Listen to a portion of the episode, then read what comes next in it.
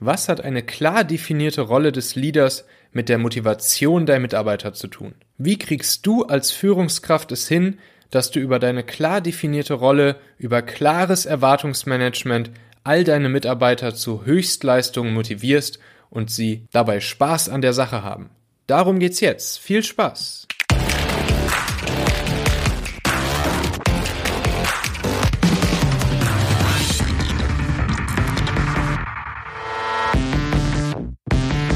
Herzlich willkommen bei Folge 37 des Talente Podcasts. Die besten Mitarbeiter finden, führen und binden. Ich bin Michael Assauer und wenn du diese Folge hier mit Kollegen, Freunden oder Bekannten teilen möchtest, dann kannst du wie immer den Link 37.talente.co benutzen. Ja, und diese Folge hier möchte ich ganz gerne mit einer kleinen Geschichte beginnen, die ich jetzt die letzten Tage erlebt habe und die finde ich sehr, sehr gut zu dem passt, was ich ähm, in Folge 30 erzählt habe. Ihr erinnert euch vielleicht, Folge 30 kannst du dir anhören unter 30.talente.co. Da ging es darum, ähm, wie mir mal ein britischer Unternehmer erzählt hat, ähm, wie der erste Arbeitstag von neuen Mitarbeitern bei ihm im Unternehmen abläuft. Und äh, unter anderem macht er da immer so eine kleine Übung mit äh, seinen Newbies, mit seinen neuen Mitarbeitern. Und zwar sollen die Mitarbeiter ähm, eine Erfahrung von einem schlechten Service als Beispiel nennen. Ähm, dann müssen sie halt sagen, was daran schlecht war und warum dieser Service schlecht war. Und sie sollen auch eine ähm, sehr positiv, überraschend positiv gute Erfahrung mit einem guten Service nennen, den die Leute in letzter Zeit so erlebt haben. Und dann sollen sie auch vor den anderen dann referieren, was an diesem guten Service besonders gut war und warum. Und natürlich ist der Sinn der ganzen Geschichte ähm, so ein bisschen, ja, das Mindset der Leute dafür zu schärfen, wie guter Service funktioniert, was guten Service ausmacht und natürlich dadurch auch seine neuen Leute dazu zu motivieren, wirklich selbst guten Service im Unternehmen an den Tag zu legen. So, und jetzt kommt meine Story dazu. Da kommt vorgestern meine Freundin nach Hause und ähm, ja, meine Freundin hat einen Smart ähm, und bislang hat sie diesen Smart immer, wenn da mal irgendwas dran war oder wenn er einen neuen TÜV haben musste oder wenn irgendwie war, die Klimaanlage war mal kaputt oder so. Und dann hat sie ihn immer in so eine Hinterhofwerkstatt gebracht. Ähm, hier bei uns um die Ecke. Das ist so ein sympathischer älterer Herr, der da seine, seine kleine Werkstatt hat. Und da hat meine Freundin dann das Auto immer zum Reparieren hingebracht. So, soweit, so gut. Jetzt war vor kurzem das äh, Licht beim Smart meiner Freundin kaputt, ein Licht vorne. Und äh, ich habe dann gesagt, ja gut, komm, das können wir auch eben selber ähm, wechseln, da die, die Birne. Und ähm, dann hat meine Freundin aber gesagt, nee, ähm, ich bringe das jetzt mal eben da kurz zu der, ähm, zu der Daimler-Vertragswerkstatt. Ähm, also nicht mehr zu dieser Hinterhofwerkstatt und äh, mich hat sie äh, da auch nicht rangelassen. Also wurde der Smart dann zu Daimler gebracht, ähm, wo ja der Smart ja auch eigentlich herkommt. Also Smart gehört ja zu Daimler. Und ähm, es ging eigentlich nur darum, die Birne zu wechseln. So, und dieses Birne wechseln kostet laut Daimler Preisliste für ein Smart 30 Euro. Hat meine Freundin ähm, ihren Smart dahin gebracht, hat ihn einen Tag später wieder abgeholt ähm, und siehe da, sie hat das Auto erst gar nicht wiedererkannt, als es da stand auf dem, auf dem Parkplatz von der Daimler Werkstatt. Jetzt haben die Leute bei Daimler in der Werkstatt nicht nur die Birne gewechselt für die 30 Euro, wie vorher vereinbart, sondern sie haben das Auto einmal komplett auf links gedreht, komplett innen wie außen blitzeblank geputzt und sogar noch Ersatzteile, die schon irgendwie outdated waren, also die mal getauscht werden mussten, kostenlos an dem Smart gewechselt. Und das alles für 30 Euro, obwohl meine Freundin das Auto da nur hingebracht hat, um eine Birne zu wechseln. Blitzeblank von innen und außen und Ersatzteile Verschleißteile kostenlos ausgewechselt. Meine Freundin war natürlich komplett aus dem Häuschen und äh, kam überhaupt nicht drauf klar vor lauter Freude, äh, wie cool das ist, dass die jetzt das Auto einmal komplett sauber gemacht haben, die Ersatzteile getauscht haben Und ähm, ja, dass sie sich selber jetzt nicht mehr darum kümmern musste, um diese ätzende Arbeit, das Auto mal wieder richtig zu putzen. Sie äh, hat mir da noch den ganzen Abend von erzählt und fand das richtig, richtig cool. Und das ist natürlich solch ein Beispiel für so einen grandiosen Service, der ähm, Kunden begeistert, der Kunden überrascht. Und das wäre die perfekte Story gewesen, die wahrscheinlich Mitarbeiter bei diesem britischen Unternehmer an ihrem ersten Arbeitstag hätten zum Besten geben können, um der ganzen Gruppe zu erzählen, was eigentlich guten Service ausmacht. So eine Story bleibt im Kopf, so eine Story erzählt man gerne weiter und so eine Story ist natürlich unglaublich gute, kostenlose Mund-zu-Mund-Propaganda, die unbezahlbar ist. So, das wollte ich euch einfach einmal erzählen, weil es so perfekt passt zu dem, was ich in Folge 30 als kleinen Trick für den ersten Arbeitstag von neuen Mitarbeitern ähm, an euch weitergegeben habe. Aber jetzt dann auch zum Thema von dieser Folge. In dieser Folge soll es vor allen Dingen darum gehen, wie eine klar definierte Rolle eines Leaders, eines, einer Führungskraft ähm, sich positiv auf die Motivation der Teammitglieder, der Mitarbeiter auswirkt. Ähm, was macht die Rolle eines Gründers, eines Geschäftsführers, eines Managers, eines Leaders aus? Meiner Erfahrung nach motiviert es die Teammitglieder am allermeisten, wenn die Führungskraft nach oben hin reportet und nach unten hin schützt. Also in der Regel ist es ja so, dass die Führungskraft noch irgendjemand ähm, ja über sich hat, an den er reportet. Das äh, ist ja sogar so, wenn man einen, wenn man als Gründer ein Startup ähm, ins Leben ruft. Selbst dann ist es ja oft so, dass man äh, noch Investoren an Bord hat. Also so war es zum Beispiel auch bei uns im Startup. Ähm, und an die haben wir Gründer dann wiederum reported. Ähm, denn die Investoren waren ja alle Gesellschafter ähm, an unserem Unternehmen und äh, wir waren zwar sozusagen in der Hierarchieebene in, unserem Unternehmen ganz oben, aber nichtsdestotrotz haben wir natürlich als Geschäftsführer auch noch an die gesamten Gesellschafter in Form unserer Investoren reported.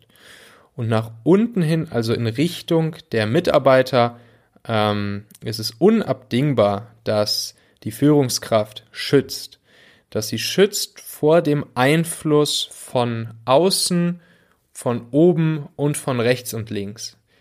Die Mitarbeiter sollen sich unter ihrem Leader, unter ihrer, ihrer Führungskraft sicher fühlen, sicher fühlen, einen guten Job machen zu können und äh, sich fokussieren zu können. Hm, dieses Thema des Fokus ähm, ist für mich eins der aller, aller, aller wichtigsten Themen, ähm, die dazu führen, dass Mitarbeiter motiviert sind. Fokus, Fokus, Fokus. Es gibt das Sprichwort, es ist ein asiatisches Sprichwort, ich weiß gerade nicht, ob japanisch oder chinesisch. Ähm, es besagt auf jeden Fall, wer zwei Hasen jagt, der fängt keinen. Und äh, das muss man sich mal auf der Zunge zergehen lassen. Es gibt, glaube ich, zu viele Unternehmen, zu viele Teams, die mh, hm, strategisch sich nicht fokussieren. Und das führt nicht nur dazu, dass natürlich all die verschiedenen Stränge, die ein Unternehmen äh, verfolgt, jedes für sich genommen, jeder Strang für sich genommen, nicht so erfolgreich sein kann, wie er wäre, wenn das Unternehmen nur diesen einen Strang verfolgen würde, sondern es hat eben auch noch den ganz, ganz großen negativen ähm, Effekt, dass die Mitarbeiter äh, demotiviert werden, weil sie den Fokus nicht erkennen, weil sie ihre Mission nicht erkennen, weil sie die Vision nicht erkennen, weil sie sich nicht identifizieren können mit einer ganz bestimmten ähm, Richtung. Und deshalb Fokus, Fokus, Fokus. Unter dem Schutz des, des Leaders, der Führungskraft.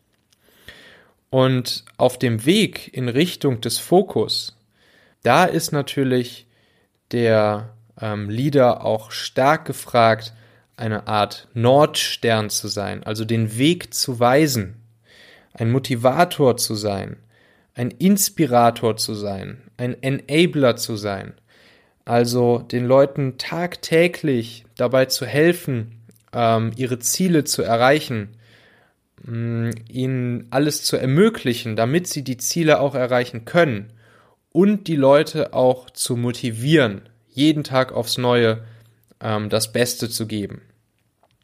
Das heißt natürlich nicht, dass, ähm, dass der Leader ähm, seinen Leuten ähm, täglich in den Arsch kriechen muss und dass er ähm, ihn irgendwie zu Füßen legen muss und ähm, ja, alles, was von ihm gefordert wird, sofort umsetzen muss. Natürlich gehört zum Leader-Sein auch ähm, ein bestimmtes Handeln, im Prinzip Eier zu zeigen, eine positive Autorität auszustrahlen. Denn auch das motiviert. Mm, das motiviert durch Inspiration und durch das Nordstern-Dasein ähm, eine klare Richtung vorzugeben. Wenn die Mitarbeiter merken, dass der Lead, dass der Vorgesetzte die Eier hat, in eine bestimmte Richtung klar und deutlich zu handeln und eine klare Richtung vorzugeben, dann motiviert das auch die Mitarbeiter.